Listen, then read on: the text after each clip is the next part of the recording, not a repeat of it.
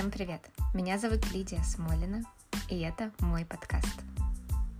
В этом выпуске я взяла интервью у своей коллеги Насти Гулеватой. Это получился очень вдохновляющий и поддерживающий разговор о карьерном пути, об успехе и о достижении своих целей и мечт. Меня саму очень зарядил этот разговор, навел на новые мысли. Я очень надеюсь, что он понравится и вам. Слушайте с удовольствием. Настя, расскажи чуть-чуть про себя. Я хочу, чтобы ты представилась сама, рассказала про все, чем ты занимаешься, и впечатлила с самого начала. Привет, привет. Мне кажется, что я не очень хорошо умею впечатлять.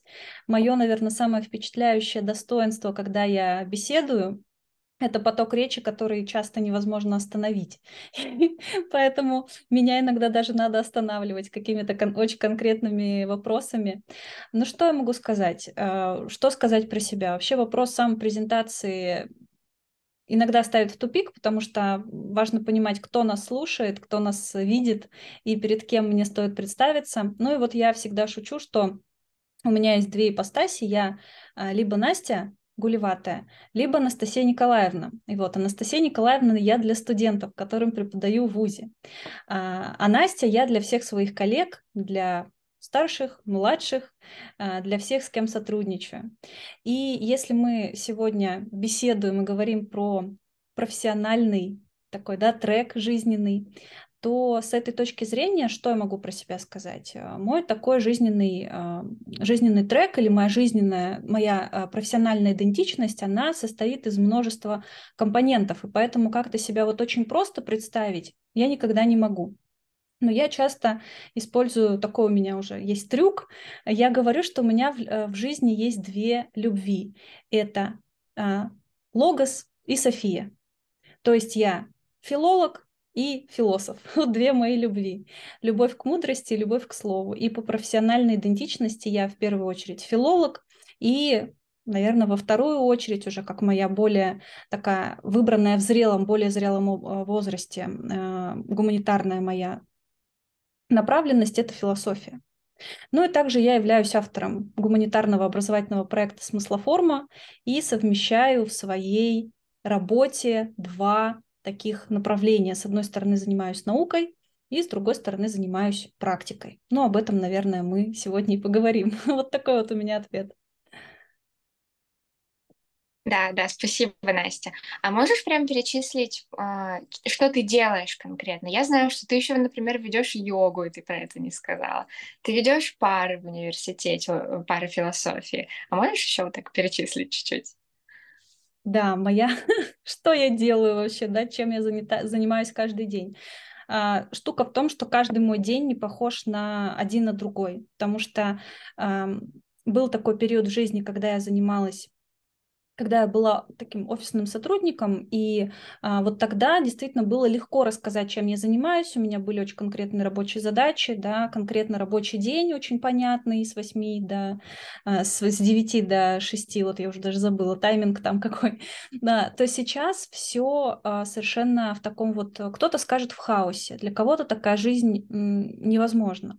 Для меня все очень комфортно. Это такие пазлы, из которых со- состоит моя жизнь. А, один, наверное, из самых главных пазлов сейчас – это то, что я работаю как языковой коуч в большой команде, в IT-команде, в которой, в которой помогаю, по сути, простроить все процессы, в том числе а, связанные с мотивацией изучения английского языка. То есть я не являюсь там преподавателем, я являюсь именно таким психологом в области, в сфере образования и языковым коучем. И помогаю, ну, сделать так называемый трек для ребят и для компаний, для команды, чтобы э, общение с международными а, партнерами, клиентами, потому что команда работает на международном рынке, чтобы она была, чтобы эта работа была успешна. Вот, то есть тут я применяю свою филологическую, лингвистическую компетенцию, компетенцию коучинговую, как, э, и, и как психолог в сфере образования в том числе. Это вот первая большая часть моей работы. А вторая большая часть моей работы связана со смыслоформой. И э, смыслоформе мы делаем множество разных вещей. Например, не так давно э, я вновь у нас типографская история, скоро будет новый дневник. Допустим, да, мой, часть моей работы состоит в том, чтобы довести этот проект до конца, до финала, то есть до типографии. Ну, правда, за типографией это еще не конец, потому что дальше мы будем работать над уже такой маркетинговой частью, рассказывать про дневник, что он, зачем он и так далее. То есть вот дневники мы делаем. Также, например, вчера я виделась с коллегой, с которой, которая, которую заинтересовало сотрудничество, и вот мы с ней увиделись, вместе попили кофе, чай и побеседовали. А, ну, это, то есть это очень разные, на самом деле, такие виды деятельности. А, ну и, конечно, про научную я еще не сказала. Наука — это важная часть моей жизни, а, малопонятная, наверное, вот так я скажу. То есть это история не про какую-то финансовую да, составляющую, это история про страсть, потому что мне действительно этим нравится заниматься. И, скажем, вчера, ну вот если брать, да, какой-то конкретный день, вот вчерашний, да, была йога, мы позанимались йогой, занимаемся два раза в неделю. А, просто однажды я, сейчас а, переключусь, а, скажу про это, в общем, я прыгаю по жизни, прыгаю в мыслях, я думаю, это очень, очень заметно. в, эм, позанимались йогой э, в студии, и э, я пришла домой, и вот вечером занималась э, уже научными делами. Мое такое любимое время – это вечер, сесть, зарыться в книжки, в статьи и поработать над текстом диссертации. Я сейчас пишу кандидатскую диссертацию по философии по философии, можно сказать, это на пересечении находится философия образования, а, философской антропологии, и э, экзистенциального такого подхода к философствованию. Вот, то есть наукой, наукой занимаюсь в том числе. Ну вот, то есть сказать, э, из чего конкретно состоит мой день, реально очень сложно, потому что каждый день состоит из очень разных-разных таких кирпичиков. Вот. Ага. Спасибо, Настя, спасибо. Я думаю, у тебя удалось впечатлить наших слушателей или зрителей. Цель достигнута. А, я теперь чуть-чуть расскажу про себя. И я сделала это кратко, но я считаю, что мне важно объяснить а, свою такую корыстную цель, почему я беру у тебя это интервью именно на тему карьеры и успеха, и каких-то достижений. А, мне сейчас 24, и я буквально вот меньше года назад окончила свое высшее образование педагогическое и продолжаю учиться уже в области психологии в Московском гештальт-институте. То есть как будто бы перехожу из сферы в сферу, так может снаружи казаться, да, со стороны. Но по факту я где-то между областями ищу свое местечко, ищу, чем бы мне таким прекрасным в жизни заниматься. Я преподаю английский язык, и мне хочется в свою практику внедрять приемы, техники из психологии, помогать своим ученикам таким образом лучше достигать результата работать с мотивацией в том числе. Я чувствую, что то, чем я занимаюсь сейчас, не полностью удовлетворяет мою потребность в самореализации. Но чтобы мне такого сделать, куда бы мне пойти, чему бы научиться, чтобы реализоваться полностью и ощутить себя удовлетворенной в этом плане, я пока не знаю. А, мы с тобой похожи в том плане, что мы находимся в свободном плавании. Ты сама выбираешь, чем тебе заниматься. Многие из твоих направлений — это ну, самостоятельная работа, ты не работаешь на кого-то.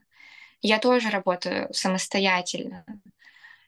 И это одновременно дает свободу, но и такую неопределенность. Очень сложно как-то выбрать, куда пойти, что сделать, как себя найти, чем заняться. И, ну, и важно еще, как найти людей, которым это будет потом интересно, да, то есть конечных клиентов. Я, конечно, могу целыми днями картину писать, но мне еще хочется, чтобы а, я получала за это деньги, и чтобы людям это было интересно. И мне кажется, да, вот, ну, с моей точки зрения, мне кажется, что как будто бы ты как-то знаешь ответы на эти вопросы, потому что ты уже прошла какой-то путь.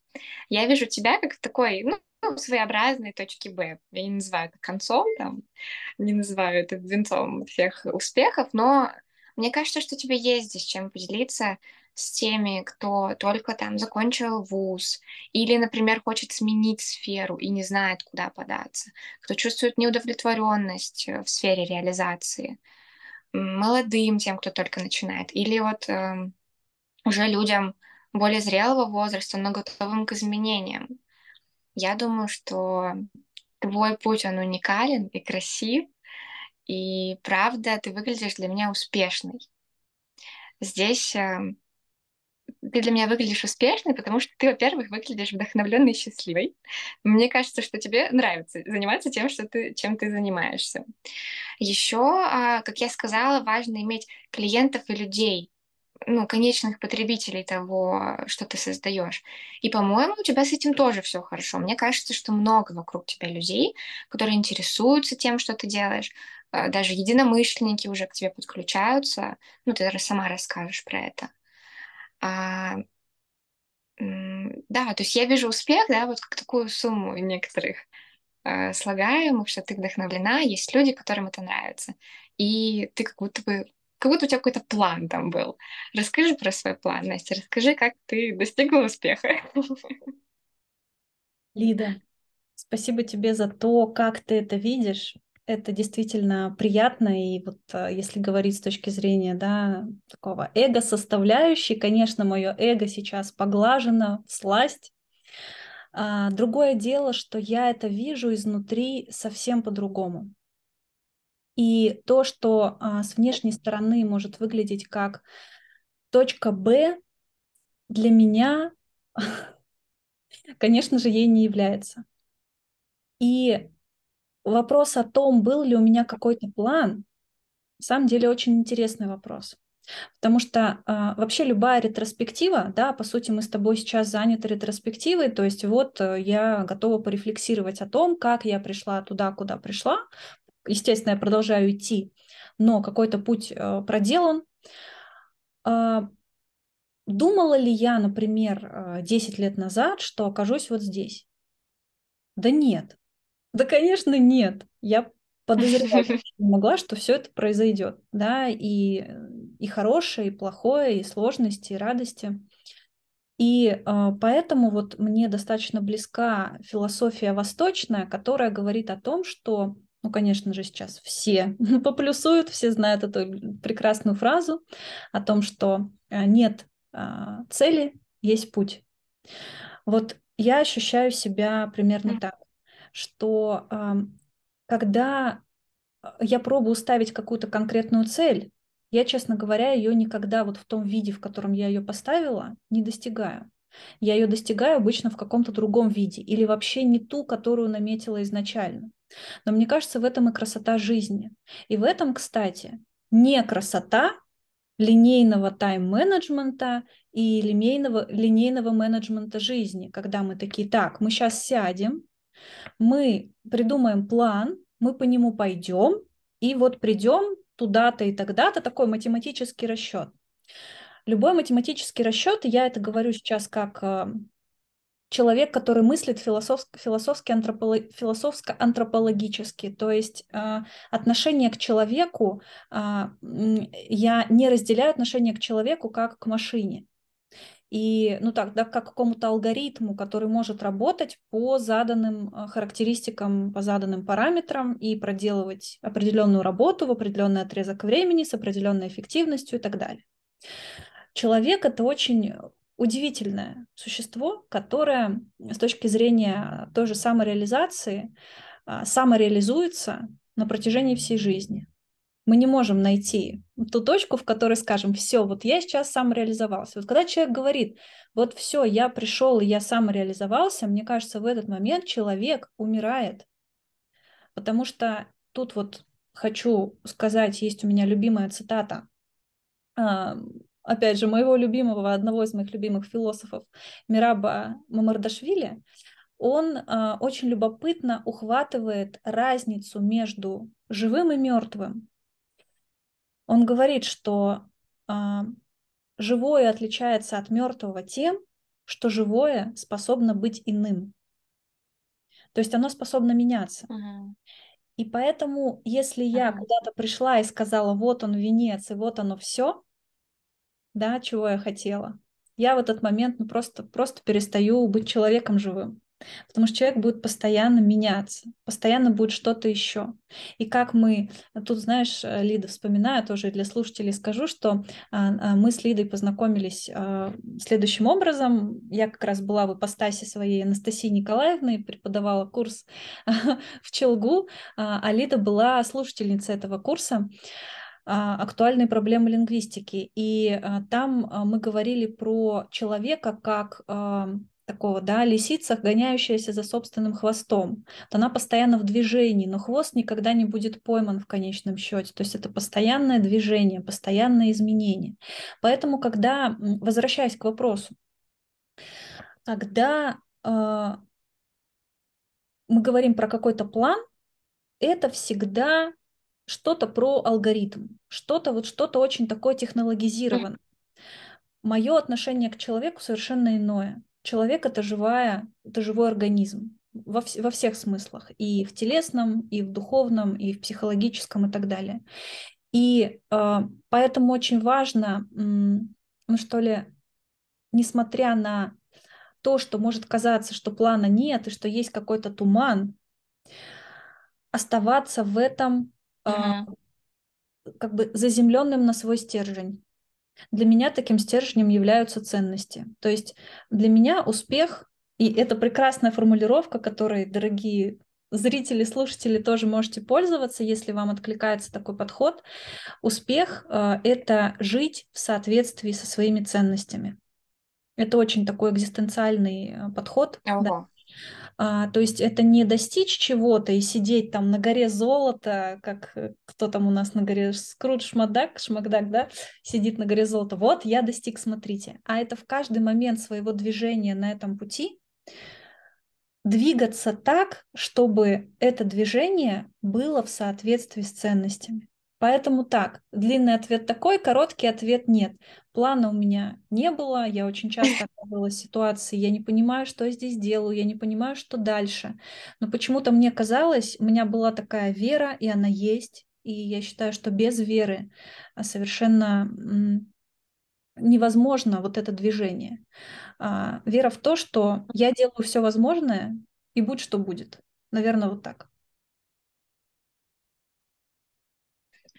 Ну, спасибо, Настя. Я не ожидала от тебя менее философского ответа, но меня впечатляет то, что ты говоришь. Меня слегка разочаровывает, честно говоря, лично, да, то, что ты говоришь, в том плане, что я теряю, э, ну, как будто кусочек надежды на то, что я куда-то доберусь до какой-то точки, и вот там как стану счастливая, и буду жить, и буду жить дальше счастливо. То есть вот этот э, кусочек теряется. Но, но я думаю, то, что ты говоришь, больше похоже на жизнь. Действительно, да, смотреть на нее как на процесс и пытаться в каждый момент жить так, э, ну, как в соответствии со своими ценностями, как ты говоришь. А вот про ценности очень интересно. Я хочу еще к этому вернуться, но хочу сначала спросить про веру. Вот ты упомянула, что у тебя всегда была вера в то, что ты куда-то придешь, и что ты делала все, что можешь, ну и дальше думала, будь что будет. У тебя всегда была эта вера? Прям вот в каждый день э, с того момента, не знаю, как ты закончила университет или как ты видишь этот путь? Или были периоды, когда вера терялась?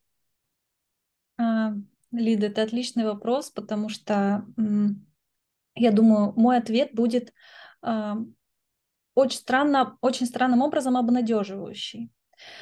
Потому что, конечно же, эта вера не, она тоже нелинейная. И она тоже очень по-разному ощущается. Скажем, я вообще не задумывалась ни о какой вере, когда вот у меня был такой первый этап профессионального моего пути. Там не было веры, там, честно говоря, был экономический расчет. Экономический расчет состоял в том, что я, э, будучи студенткой филфака на тот момент, совершенно не понимала, как себя применить. А, я не понимала, что будет дальше. И мне казалось, что мое будущее в некотором смысле а, обречено. И у меня было две таких вот корзинки. В одной корзинке, а, значит, история про то, что я педагог. Моя мама педагог. И это очень весомый, на самом деле, факт, очень весомый, потому что есть у меня подозрение, что есть какая-то генетическая, генетическая вот предрасположенность к помогающим профессиям, когда ты хочешь постоянно давать, давать, давать, и э, это не раздавишь тапком, как говорится, да, гены не раздавишь. А, и я знала, как, каково было моей маме э, в 90-х особенно, да, когда вот э, я родилась и как, как проходило мое детство, как это было тяжело. И мне казалось, что это совершенно чудовищный путь. Я себе такого не хочу. Чудовищный в плане uh-huh. именно, я на тот момент думала про экономический момент. Да, учитель — это не тот человек, чья профессия престижна. Это не тот человек, который э, может как-то действительно финансово, э, экономически свою жизнь эм, считать благополучной. Но, к сожалению, в наших реалиях это так. И мне казалось, то есть вот такое немножко было у меня мышление эм, категоричное, еще максималистское. Я сказала, нет, вот я буду кем угодно, только не учителем, только не преподавателем, никаким образом с образованием я не хочу быть связана. И тогда я решила, что я буду работать в каком-нибудь модном агентстве, прекрасно, там у меня будет отличная зарплата. И вот я поработала в двух агентствах. Э, сначала я, когда училась в Москве, работала в презентационном коммуникационном агентстве. Потом, э, уже вернувшись в Челябинск, отучившись, я работала в СММ-агентстве. Это было замечательное время, и я с теплом вспоминаю ту и другую работу. Но прикол в том, что я ни, та, ни в первый, ни во второй раз не переставала преподавать. То есть я как бы пыталась себя обмануть, но я продолжала. А, были у меня и частные ученики, и репетиторство, и курс я вела, и мне это оставалось все интересным. И я как бы вот сидя, сидя на двух стульях пыталась себя каким-то образом обмануть. И, собственно, это не присутствие... Моя собака передает привет. А, Джордж. Вот это вот а, не прислушивание к себе в итоге обернулось для меня достаточно тяжелой ситуацией, когда мне под... я все время говорю, не надо доводить до такого, пожалуйста, не берите с меня пример, это очень, это очень плохо. Когда мне потребовалось э, оказаться в больнице на три, ме... на, на три недели, чтобы э, как-то поторговаться внутри себя. Моя первая неделя в больнице была такой. Джордж, Сегодня он что-то не в настроении э, давать интервью, поэтому... Первая неделя была такая, я говорю, говорила с собой, вот поскорее бы выздороветь и вернуться. Вторая неделя была, а я точно хочу возвращаться. Очень сомнительно. И последняя неделя, мне кажется, это было то самое как раз принятие, когда я такая, так, кажется, я заигралась на какой-то не своей территории. Это не, это не, это не мое. Какое-то внутреннее чувство, что что-то есть мое, меня никогда не отпускало. И вопрос веры здесь связан с тем, насколько я прислушивалась к этому чувству или не прислушивалась. То есть что-то внутри меня мне говорило, что есть мое, а что нет. И я либо верила этому голосу, либо его как-то подавляла.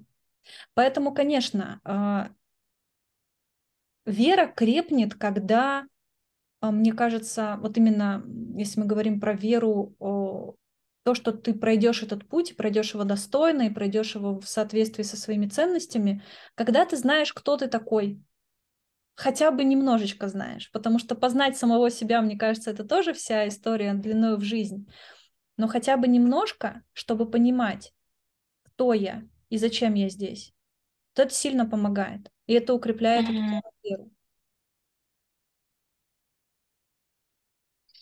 Спасибо, Настя. Ну, то есть, э, получается, вопрос веры — это как будто бы вопрос веры себе или вопрос веры в себя? Да, я думаю, да, вопрос веры в то, uh-huh. кто ты есть и что тебе дано. И что, uh-huh. кстати, не дано. Вот это тоже важно, знать свои ограничения, знать свои возможности, знать свои ограничения. И еще, кстати, веры в то, Супер. что ты можешь менять сложившийся порядок вещей. Ну, то есть ты... Ну, расскажи про это. Давай. ты автор, ты творец, ты можешь, если тебе, Очень сильно. Э, если тебе что-то кажется а, неподходящим, ты можешь это Мгм. менять. А почему нет? Вот, вот когда появляется чувство, что ты можешь менять, и в тебе есть частичка Творца, потому что ты человек. Вот это совершенно удивительное ощущение.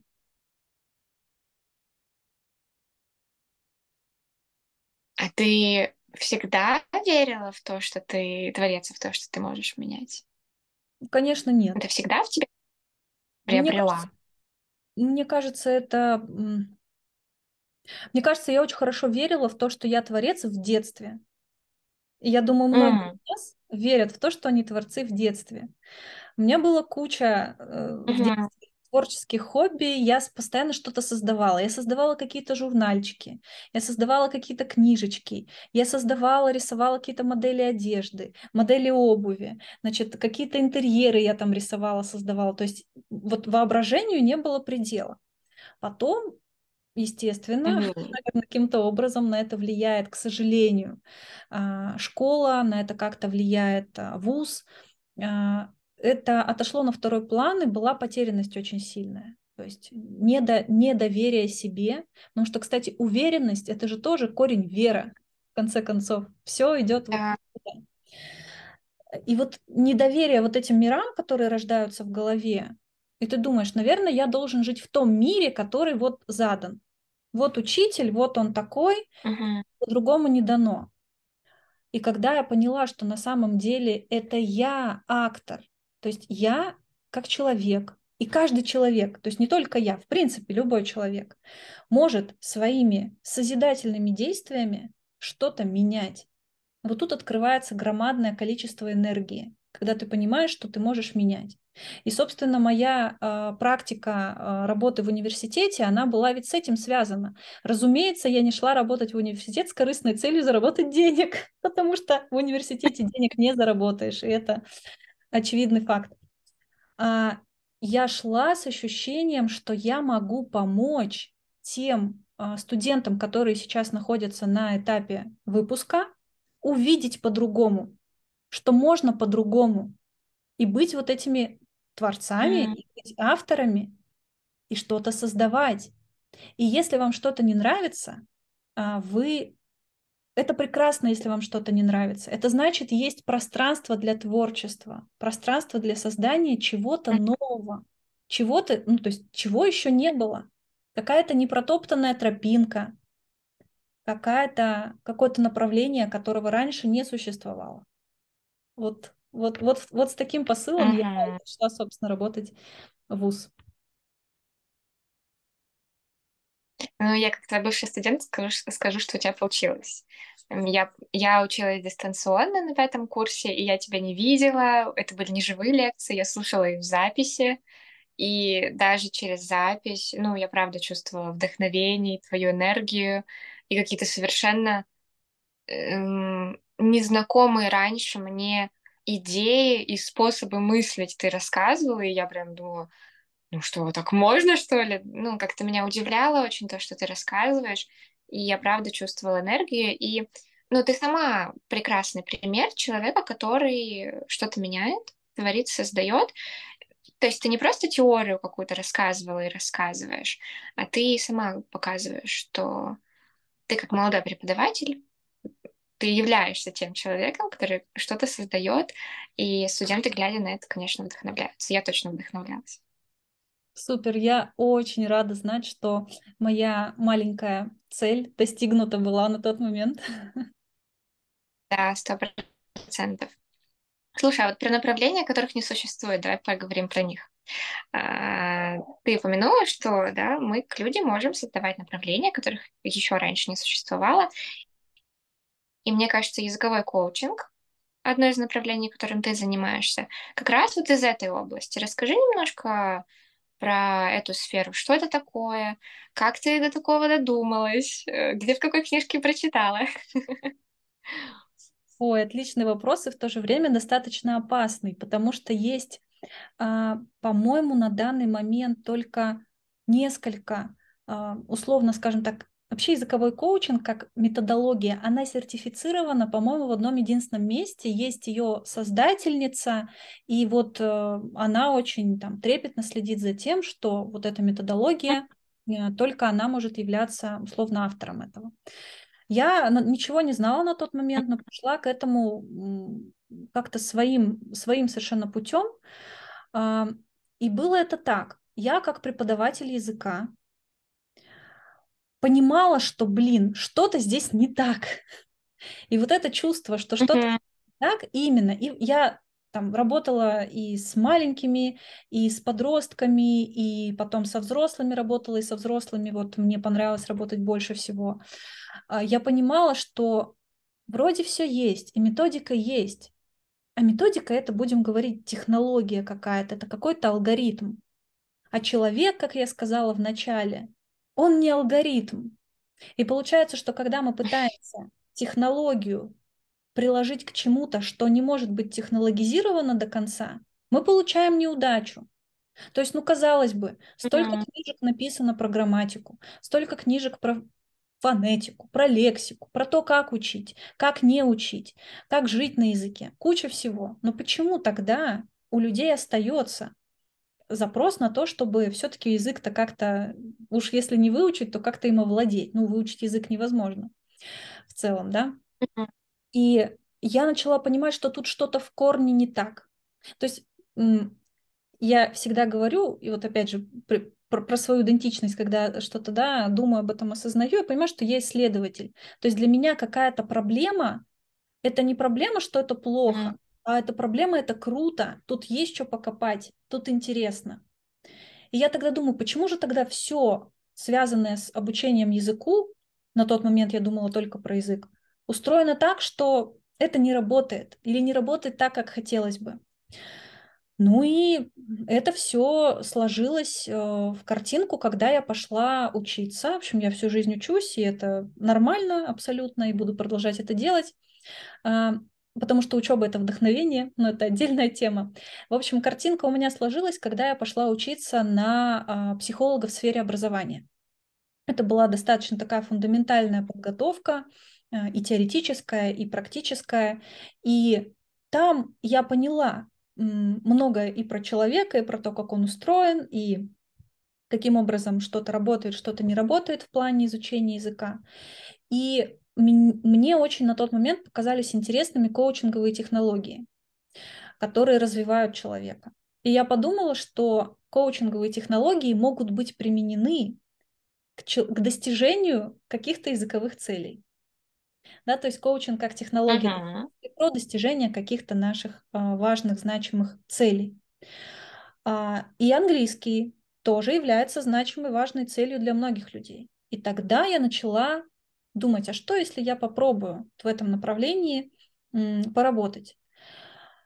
И я попробовала, и мне понравилось, и мне mm-hmm. понравились результаты, и э, по сей день я, э, несмотря на то, что в, э, в частной практике сейчас у меня языкового коучинга практически нет, у меня есть э, уже такой больше э, образовательный коучинг больше, да, образовательная психология, mm-hmm. это э, не только про язык, это в принципе про то, как человеку достигать образовательных каких-то своих целей то языковой коучинг, вот у меня сейчас большой такой плацдарм для экспериментов, для инсайтов профессиональных, для выработки методики, то, что я делаю вот с IT-командой, про которую уже сказала. Супер. Звучит, э, не знаю, как э, звучишь как первопроходец, как человек, который ну, создает то, чего не было. И мне кажется, в этом еще много смелости очень. То есть взяла английский ты, взяла свой интерес к коучингу, к технологиям из коучинга, к э, психологии, и прям самостоятельно совместила, что-то синтезировала. Мне кажется, это очень смело.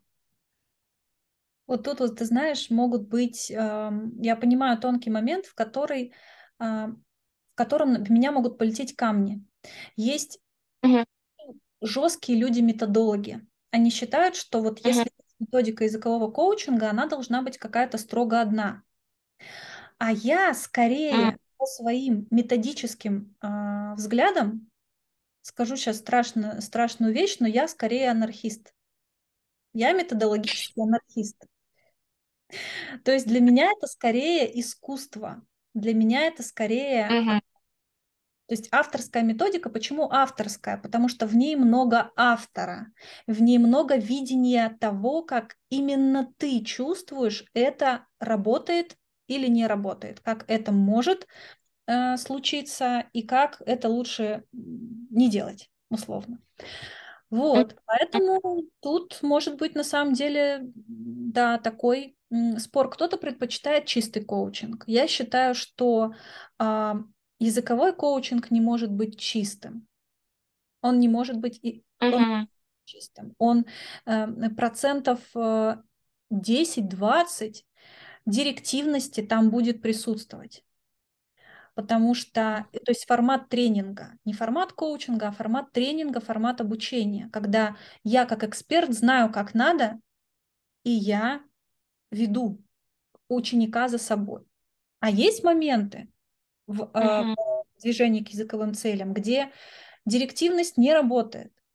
И вот там языковой коучинг прекрасно себя, э, прекрасный результат дает. Да, да. Мне много что есть добавить, на самом деле, на тему языкового коучинга и анархизма в этом плане. Ну, я в одном лагере с тобой, но я хочу вернуться к, да, к нашей общей нити разговора. И ты сказала о том, что вот э, эта идея синтеза пришла к тебе, когда ты училась в сфере образовательной психологии, а а сейчас ты вот с целой командой работаешь, э, ну, примерно, да, в этой сфере. Сразу ли у тебя получилось найти клиента?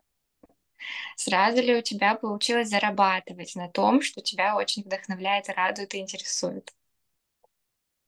Любимый вопрос. Мне кажется, что в этом, э, в моем случае, очень много Я не знаю, назвать ли это везением, потому что человек, который долго в чем-то трудится и верит, рано или поздно получает плоды. Наверное, все-таки это с одной стороны везение, а с другой стороны труд. Но дело было следующим образом. Я прям могу по датам, по цифрам рассказать. Значит, с 2019 года существу- существует сайт смыслоформа, в котором я систематично, досконально, с видео там, с какой-то конференции в том числе. Вот у меня много там разных страничек, чем я занимаюсь. Одна из страничек посвящена языковому коучингу. Вот она у меня висела с 2019 года. И да, у меня были клиенты, причем это были осознанные взрослые, но опять же, учитывая, что я занимаюсь наукой, и мне всегда есть над чем поработать, я как-то думаю, ну, нет пока клиентов, ничего страшного, я позанимаюсь вот статьями, наукой там и так далее. То есть я всегда чем-то была занята, да, конечно, это отражалось на доходе, но у меня на тот момент, э, вот опять же, вот эта моя хаотичность, она мне очень помогает, потому что я хаотичность люблю. То есть чуть-чуть здесь, чуть-чуть там, чуть-чуть вот так, как-то все оно в итоге складывается. А, то есть тактики не было. И в 2022 Мгм. году а, в начале 22 года я пошла на курс, не будем называть, а, но курс был посвящен, по сути, маркетингу таких специалистов, помогающих как коучи и психологи. Я прошла этот курс, значит, он мне дал много инсайтов, понимания того, как нужно действительно работать, но я хаотик, я не, не смогла взять и применить последовательно эти вещи. И я уж не знаю, это совпадение или это вот, ну, карма, что это такое. Но летом 22 года а, пришла заявка через сайт, а, и я в, свойственной, в свойственном себе стиле ответила на нее очень не сразу. Ну, то есть я еще и как бы не, не особо клиентоориентированный в этом смысле бизнесмен, тут можно пошутить и улыбнуться. То есть отвечаю очень долго. И, ну, ладно, Владимир, значит, заявку оставил. Ну, я с ним связываюсь, и выясняется, что это не просто Владимир, а за Владимиром команда из 50 человек. Для меня это был большой вызов, потому что я тогда на тот момент не понимала, как работать с командой. Мне казалось, что это да у меня и времени-то столько нет, и так далее, и так далее. Но я решила попробовать. Мне стало очень любопытно, очень интересно. И я пошла работать вот к ребятам. И в итоге могу сказать, что у нас все замечательно сложилось и продолжает складываться. И э, мы так очень похожи в каком-то вот э, в движении то есть мне не, передо мной не поставили сразу какой-то огромный список задач, мы так очень потихонечку. Сначала попробовали с парой человек, там, потом десяток человек, там, потом и так далее. То есть я посчитала, у меня больше, по-моему, больше 200 часов э, консультации вот к этому, то есть прошло чуть меньше года, но вот примерно такое количество часов мы с ребятами уже отработали, и результаты есть, что самое классное. Так что вот, а когда я спросила, а как вы меня нашли? Говорят, мы просто вбили языковой коучинг в, там где-то в Гугле и вышли на смыслоформу. То есть вот прикол. С 2019 года мой сайт просто существовал. Прошло три года, и на меня вышел большой клиент, с которым я теперь, ну вот, делаю классные дела.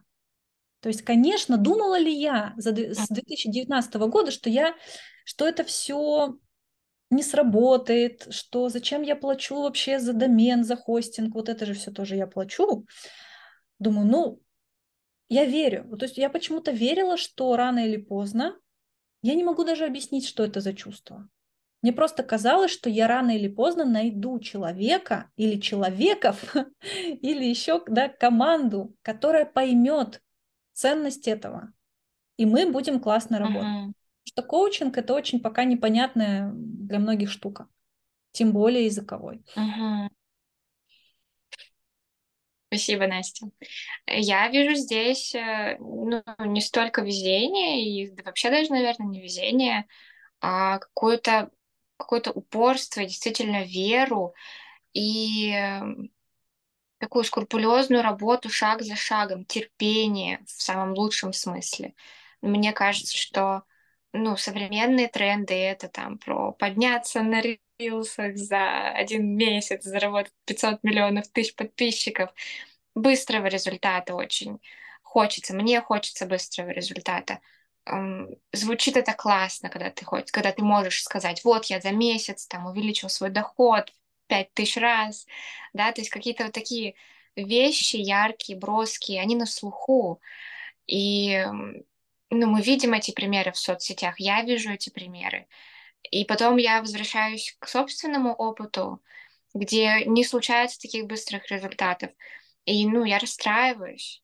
И я думаю, что происходит такая встреча с реальностью, да, где действительно важно верить и продолжать делать то, что делаешь и там не опускать руки, продолжать платить за домен, да, продолжать э, писать для своего сайта. И твой пример и твоя история, она другая в этом плане. И ну, это одна из причин, по которой мне хотелось именно с тобой поговорить об этом. Какое-то терпение и вот снова веру в тебе я вижу. И мне кажется, ну, это то, что не обретает такую же популярность, как быстрый рост. О, да, да, слушай, твой вот комментарий сейчас, Лид, был очень ценным для меня, потому что я как будто бы все то же самое вижу, но никогда не формулировала. А ты сейчас так расставила все mm-hmm. и ты очень права в этом, что вот есть, да, идея с быстрыми, быстрыми результатами, и никому не хочется трудиться долго, терпеливо, кропотливо, и бить как бы в одну точку. Я вот здесь хочу а, сделать важную на самом деле для себя ремарку. А, я говорила уже про свою маму, да, и э, когда я видела только минусы профессии преподавателя, вот этот период, а сейчас я очень сильно переосмыслила то, чему мама меня научила. Потому что а, я вижу, как мамин как раз-таки путь уже с высоты ее опыта, она всегда делала свою работу хорошо. И не просто хорошо, она делала лучше, чем от нее ожидают. Всегда. Это ее вот тоже некоторый ценностный принцип. И она делает свою работу со страстью. Она делает свою работу для людей. И она любит людей. Ну и я по некоторым закономерностям очень на нее в этом похожа.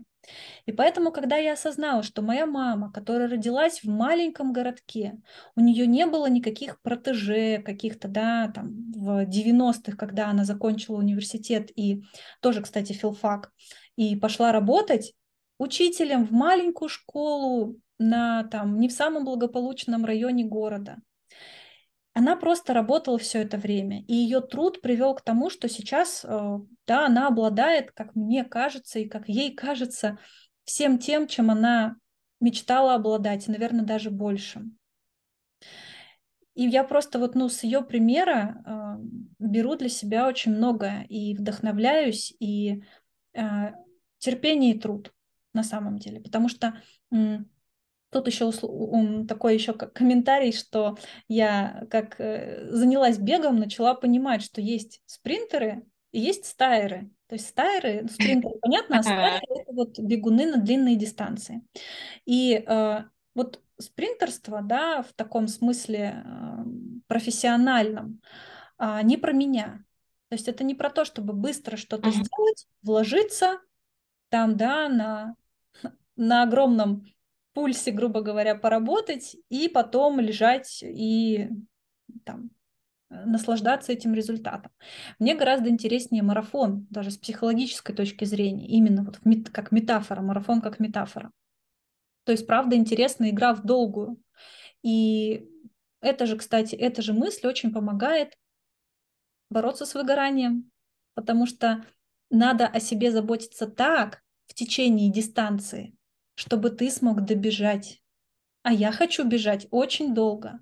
Я не вижу себя на пенсии. Я не вижу, что я там э, сложила лапки и ничего не делаю. Я хочу вот такое, да, есть термин активное э, долгожительство. По-моему, так это называется. Mm-hmm. Да, по-моему, активное долгожительство. Мне кажется, это очень круто. Потому что я хочу прийти вот к активному долгожительству в такой форме, что я еще буду ого-го что у меня будет и интеллектуальный ресурс, и физический ресурс, а значит, уже сейчас я должна думать о том, как распределять свои силы. Мгм. Ну, это очень впечатляет про активное долгожительство. Я не задумывалась, не знаю, в силу своего возраста. Ну, или просто пока что не дошла до этой мысли. Мне кажется, когда ты думаешь настолько наперед, настолько о будущей себе заботишься, даже не о завтрашней себе, и даже не о той себе, которая через год будет, а когда заботишься о своих долгих годах, тогда совсем по-другому выбираешь, э, расставляешь приоритеты в жизни, наверное, да? Да, конечно. Угу, угу. Хорошо. А, я хочу еще здесь э, дать тебе такой свободный, открытый вопрос. Когда мы договаривались об интервью, я у тебя спросила о том, как ты достигаешь успеха, как будто бы действуя не по правилам и тебе самой откликнулась эта идея. Мне хочется предложить тебе добавить что-то, что ты еще не сказала, может быть, поделиться какой-то очень важной идеей, тем, что тебе именно важно сказать.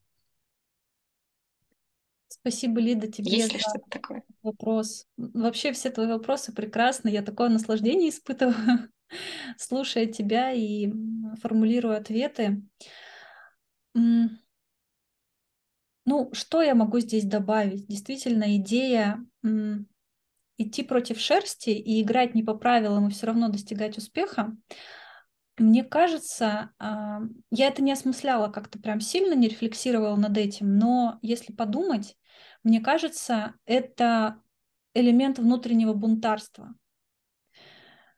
И какая-то mm. очень такая глубокая штука из серии «я не хочу, как у всех». Я хочу по-своему.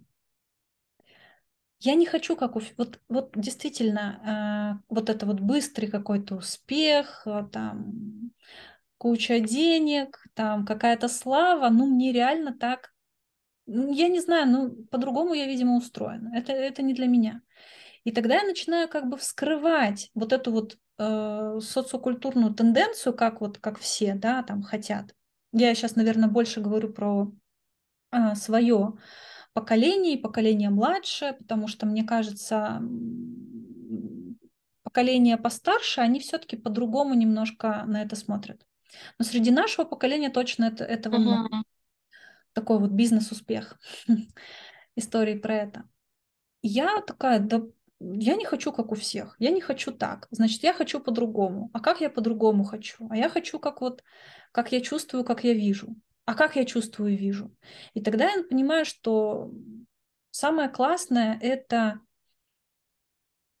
проживать день с ощущением, сейчас, наверное, прозвучит э, по-экзистенциалистски мрачно, но определенные события, всем известные, а, заставляют как вот стойки, кстати, писали, лицезреть смерть ежедневно перед собой. Вот когда это происходит с тобой, и когда ты очень часто начинаешь задумываться о конечности жизни, о смерти, выясняется, что правда, каждый день хочется прожить так, чтобы не было жаль, что он станет, может стать последним.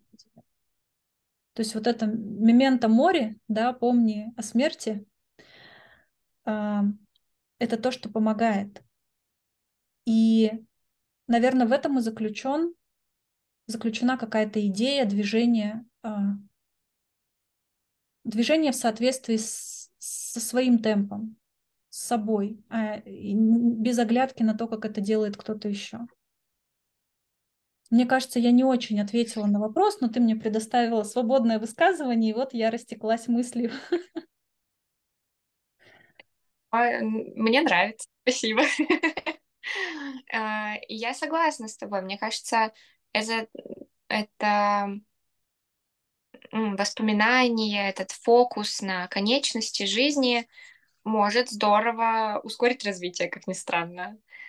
Ну, когда ты понимаешь, что, возможно, у тебя там не будет э, бесконечного времени, чтобы реализоваться когда-нибудь потом, чтобы сделать то, чего ты хочешь когда-нибудь потом, чтобы работать так, как ты хочешь в другой жизни. Ну, ее не будет в другой жизни. И я думаю, что это сознание действительно переворачивает немножко все, что делаешь. Да, похоже, что так. А, у меня еще есть такой вопрос.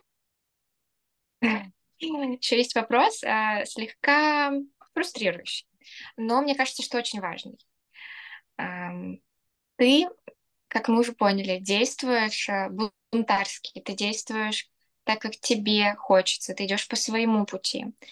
И мне кажется, что такой, такой образ жизни не может обходиться без каких-то потерь но наверняка ты что-то теряешь, и что-то ты могла бы что-то иметь взамен той свободе и той широте деятельности, которую ты сейчас имеешь. Что ты, как ты сама видишь, теряешь, и как тебе с этим? Потрясающий вопрос, опять же. Заставляет задуматься не на шутку на самом деле. Мне кажется, я даже с такого ракурса не глядела Мгм. Знаешь, наверное, что вот я последние пару дней об этом думала. Периодически я а, нахожусь в таком состоянии, оно достаточно тяжелое, именно эмоционально, когда мне кажется, что что бы я ни говорила и как бы я ни пыталась быть понятной, я ей не буду.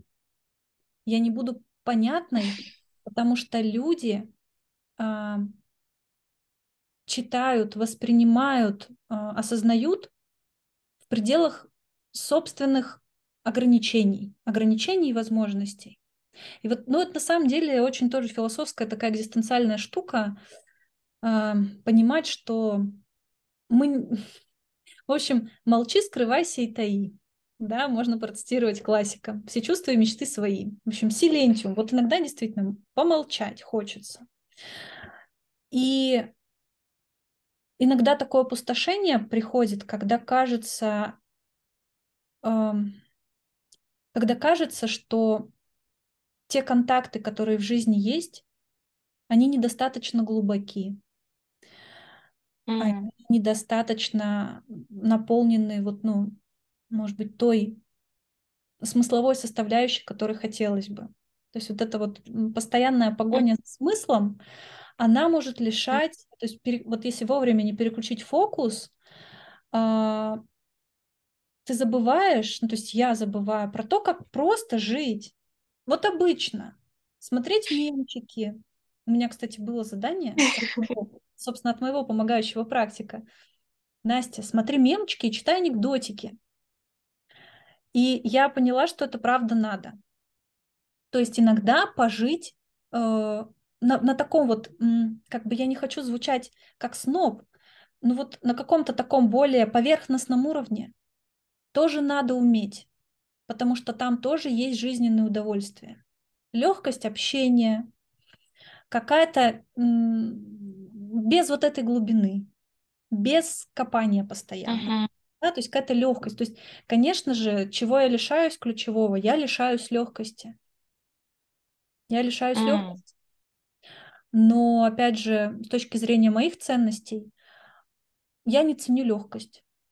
То есть вот как-то так случилось, uh-huh. что интересно и ценно только то, что добывается тяжелым трудом. И максимальное удовольствие я получаю, превозмогая себя, превозмогая себя там, начиная там от беговой дорожки и заканчивая диссертацией, когда вот я понимаю, что все, я уперлась, я могла бы бросить. У меня был такой период, когда мне казалось, что все, все, я больше ничего не напишу.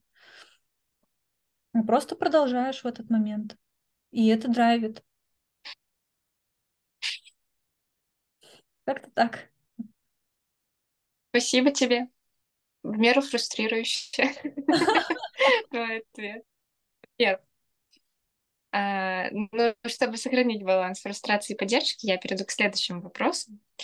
А, какой бы ты совет, наставление, слова поддержки дала начинающим или меняющим сферу деятельности людям, тем, кто немножко потерялся и тоже хочет идти своим путем, чувствовать удовольствие от жизни, чувствовать, что в каждый момент времени человек живет в соответствии со своими ценностями. Вот хочет человек так, а пока ну, что-то не все получается, не все удовлетворяет. Как бы ты поддержала такого человека? Я очень сейчас сижу и радуюсь, потому что у меня есть ответ на этот вопрос. Он прозвучит не очень... Мне, то есть, потребуется его как-то расшифровать, но ответ есть. И ответ Давай. в стиле античности. Ответ в том, что нужно познать самого себя. Познать самого себя – это труд. Это не так, что ты прочитал книжку или прошел какой-то тестик, и вот ты себя познал. Это реально труд. Кто-то этот труд, э, скажем, да, выполняет эту работу с психотерапевтом. Кто-то эту работу выполняет самостоятельно, но в самостоятельной работе все равно есть ограничения. А кто-то это делает, опять же, с коучем, да, с помогающим практиком каким-то. Кто-то какими-то своими способами учится себя понимать. Потому, и, и это прям ключевое. И м, мне очень нравится такая формулировка. Нужно найти свою суперсилу и потом ее активировать. Найти суперсилу и ее потом активировать. То есть два шага. Первое, мы находим, в чем состоит конкретно твоя суперсила. А второй шаг – это мы каким-то образом перестраиваем жизнь для того, чтобы эта суперсила была активирована. Можно это так сказать.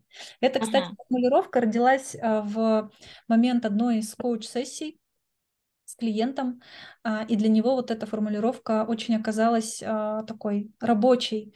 То есть он говорит, слушай, когда ты говоришь мне про активацию а. суперсилы, я прям понимаю, что у меня все встает на свои места. И мы даже такую, там, очень инструментально, но создавали матрицу а, активации его суперсилы. То есть для того, чтобы жить в соответствии с ценностями, надо знать, что это за ценности. Чтобы знать, mm-hmm. что это за ценности, надо очень хорошо понимать себя. То есть, наверное, это, опять же, не рецепт, потому что непонятно, а делать-то что, но это, по крайней мере, направление. То есть работа над собой, как я еще часто люблю говорить, это невидимая работа. Mm-hmm. Это невидимая работа, которую очень часто ты даже вот, ну, кажется, что топчешься на месте, ты стоишь. Но здесь, как и в любой работе, нужно терпение. Терпение и труд. Трудиться для того, чтобы потом это возымело результат. То есть понять вообще, uh-huh. узнать себя. И мне кажется, никогда не поздно это делать. Я не скажу сделать, потому что сделать это опять что-то завершенное. Завершить этот процесс нельзя. Если вам кажется, что вы себя поняли, не выставляйте себя дураком, не говорите никому, что вы себя поняли. Это как с квантовой физикой. Когда кто-то говорит, что я понял квантовую физику, он выставляет себя абсолютнейшим дураком, потому что квантовую физику невозможно понять на данный момент наших. Да, опять моя любимая квантовая физика возникла в диалоге. И то же самое с человеком. Я люблю это. Вот, то же самое, да, с человеком. Не, не питайте иллюзий, что вы себя поняли. На какой-то маленький шажок, возможно, там, мы приблизились к пониманию и можем в соответствии с этим пониманием жить. Но, как я, с чего я начинала, человек а, живой отличается от мертвого тем, что он может быть иным. Вот что ключевое. Uh-huh. Поэтому это будет меняться ориентиры, ценности могут меняться. И вот об этом тоже важно помнить. Угу, угу. Супер. Спасибо тебе, Настя. Мне кажется, на прекрасной ноте на этой можем потихонечку завершаться. Я благодарю тебя за твои длинные, витиеватые, глубокие философские ответы. Мне они очень нравятся, меня они вдохновляют, и ну, как будто бы ты всегда говоришь мне больше, чем я ожидаю услышать. То есть я задаю какой-то вопрос и думаю, ну сейчас Настя скажет, сделай вот так. Или примерно что-то, посоветует что-то такое. Но ты всегда дотрагиваешься до какой-то такой глубины, о которой я даже не подозревала. Вот говоришь, а это вот там. И это для меня всегда как-то удивительно. И я думаю, ага, вот так, да, значит. ну, это приятное удивление, это вдохновение. И я надеюсь, что наши слушатели или зрители тоже сумеют почувствовать эти глубокие осознания, инсайты и смогут вдохновиться, получить порцию поддержки, увидят себя где-то и продолжат, продолжат себя искать, узнавать. Спасибо, Лид, тебе большое. Это беседа в стиле интервью, можно сказать так, была очень ценной для меня тоже, потому что мне кажется, диалог это диалог, беседа — это очень недооцененный формат в нашем современном мире, в котором мы постоянно чатимся или да, куда-то спешим. И вообще э, то, что ты предложила такой формат и а, была тем слушателем, а, и да, тем человеком, который задавал мне эти вопросы с искренним интересом, мне дает, знаешь, очень приятное такое ощущение, что я могу быть, могу быть уместна. Ну что вот, да, то, что теряется иногда легкость, и иногда кажется, что, что со своими какими-то сложными ответами я не очень уместна. И вот благодарю тебя за возможность побыть собой, возможность об этом поговорить. Спасибо тебе.